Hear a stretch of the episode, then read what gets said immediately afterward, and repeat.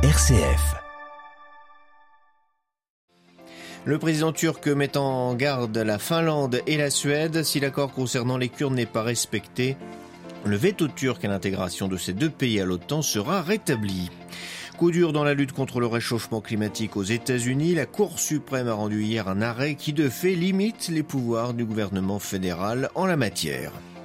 Messe avec la communauté congolaise de Rome dimanche au Vatican. Le pape veut montrer sa proximité avec le peuple congolais alors que son voyage en RDC a été reporté.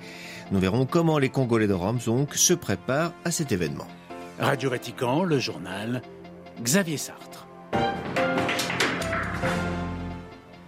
Bonjour, cela fait 25 ans qu'Hong Kong n'est plus britannique. Pékin célèbre aujourd'hui en grande pompe ce quart de siècle de rétrocession. Le président chinois a loué la gouvernance du territoire semi-autonome sous l'autorité de Pékin.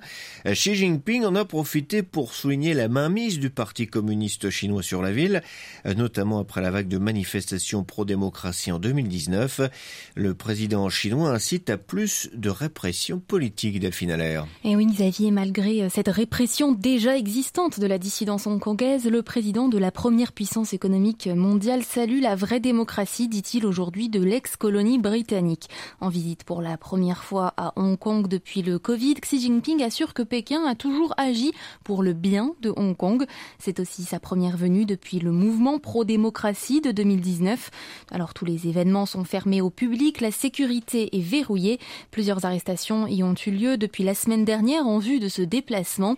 Hong Kong doit se débarrasser de toutes les nuisances et se concentrer sur le développement, dit Xi Jinping aujourd'hui, saluant le principe de semi-autonomie d'un pays, deux systèmes, un principe critiqué à l'international. Le secrétaire d'État américain Anthony Blinken déplore l'érosion de cette autonomie hongkongaise, provoquée notamment par la récente loi sur la sécurité nationale, quand le Premier ministre britannique Boris Johnson promet lui de ne pas abandonner Hong Kong.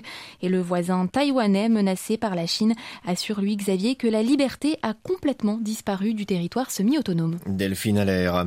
En Afghanistan, rare apparition publique du chef suprême des talibans, Abitullah Akhundzada, à la Jirga, cette assemblée traditionnelle d'anciens à laquelle aucune femme ne participe. Plus de 3000 religieux et chefs tribaux sont réunis à Kaboul depuis hier. L'objectif est de légitimer le pouvoir des talibans. Akhundzada s'est exprimé devant cette assemblée et a sommé le monde de cesser de se mêler des affaires afghanes. Parallèlement, la haut-commissaire de l'ONU pour les droits de l'homme depuis Genève a dénoncé l'oppression systémique exercée par les talibans sur les femmes et les filles afghanes.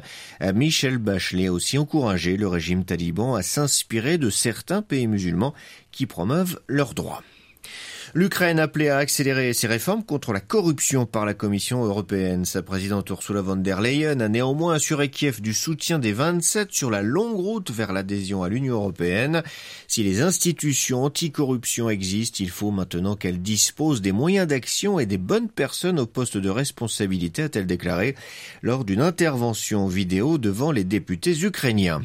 Sur le terrain, l'aviation russe a bombardé tôt ce matin la ville de Bilgorodniester à 80 km au sud d'Odessa. Plusieurs immeubles d'habitation ont été frappés. Selon un dernier bilan, 18 personnes ont été tuées, dont deux enfants.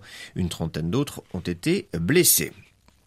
L'OTAN, qui a réaffirmé à l'issue de son sommet hier son plein soutien à l'Ukraine, doit maintenant accueillir en son sein la Finlande et la Suède.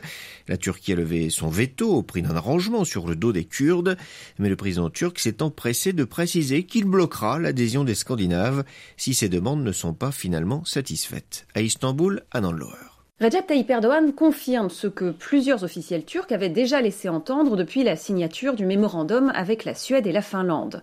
Le soutien de la Turquie à l'adhésion de ces deux pays à l'OTAN n'est que conditionnel. Il dépendra du respect des engagements inscrits dans ce mémorandum.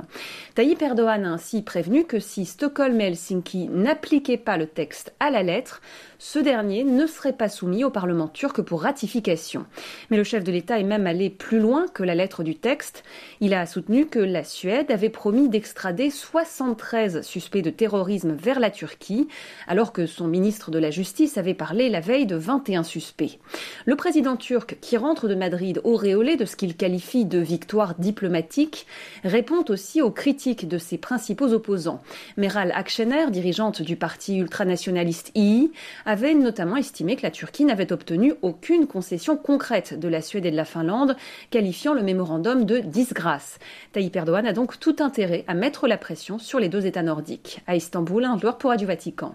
La lutte contre le réchauffement climatique pourrait bien faire les frais de l'arrêt rendu hier aux États-Unis par la Cour suprême. Les juges ont en effet estimé que l'IPA, l'Agence fédérale pour la protection de l'environnement, ne pouvait pas imposer de seuil d'émission de carbone trop strict aux centrales à charbon du pays. Une mauvaise nouvelle pour l'administration Biden et un nouveau revirement majeur imposé par la Cour. À New York, Loïc Loury. Il y a 15 ans, cette même Cour suprême avait offert à l'IPL la possibilité d'édicter ses propres règles en matière d'émissions de gaz à effet de serre. Par la suite, Barack Obama en avait profité pour donner à l'agence une grande latitude en la matière avant que Donald Trump ne lui reprenne une partie de ses pouvoirs. La Cour suprême a donc été appelée en quelque sorte à trancher et à l'arrivée, les juges conservateurs estiment que l'IPN n'a pas la compétence pour imposer des règles trop sévères aux centrales à charbon pas en tout cas sans un vote du Congrès en bonne et due forme. Problème, sans véritable majorité, impossible pour les démocrates de faire passer un texte qui redonnerait à l'agence toutes ses prérogatives. Une décision dévastatrice a réagi la Maison Blanche et un coup dur pour Joe Biden, lui qui promet de diviser par deux les émissions de son pays d'ici 2030 et dont la tâche sera désormais beaucoup plus compliquée. Après les armes ou l'avortement, c'est par ailleurs un revirement majeur de plus à l'actif de cette cour ultra-conservatrice. New York, le écloury Radio Vatican. Accord conclu hier en Équateur entre le gouvernement et les indigènes sous l'égide de l'Église catholique. C'est la fin d'un bras de fer entre les autorités et les manifestants qui protestaient contre la vie chère. Le prix des carburants baissera ainsi de 15 cents de dollars. Un comité de négociation, la fin des blocages et des manifestations ainsi que la levée de l'état d'urgence ont également été décidés. Six personnes ont trouvé la mort durant ces deux dernières semaines de conflit social. Messe du pape François avec la communauté congolaise de Rome, ce sera dimanche en la basilique Saint-Pierre à 9h30. Le Saint-Père était attendu dans le pays à partir de ce week-end avant que le voyage ne soit reporté pour raison de santé. Ce dimanche, l'évêque de Rome sera tout de même en union de prière avec tout le peuple congolais depuis la ville éternelle. En RDC, chaque évêque récitera une oraison avec les fidèles à la même heure que la messe du pape. Le père Sylvestre a désigné aumônier de la communauté congolaise de Rome, raconte les préparatifs de cette messe exceptionnelle.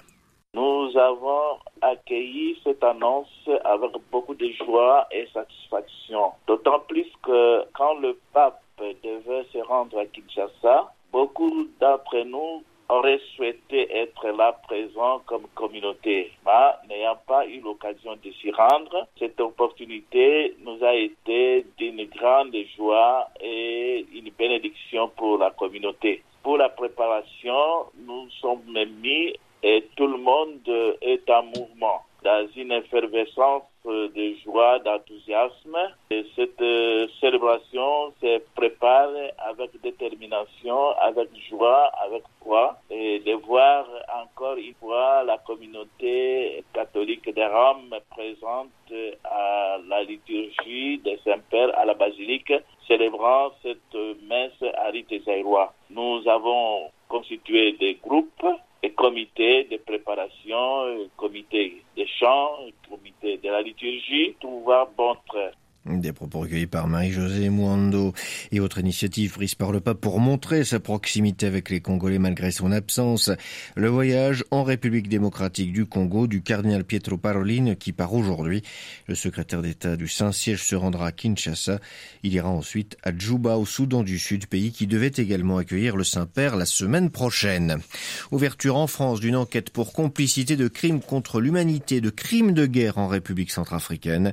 La société française Castel présente via une filiale en RCA a été mise en cause par une ONG, The Century, qui l'accuse d'avoir soutenu financièrement des rebelles pour sécuriser ses installations.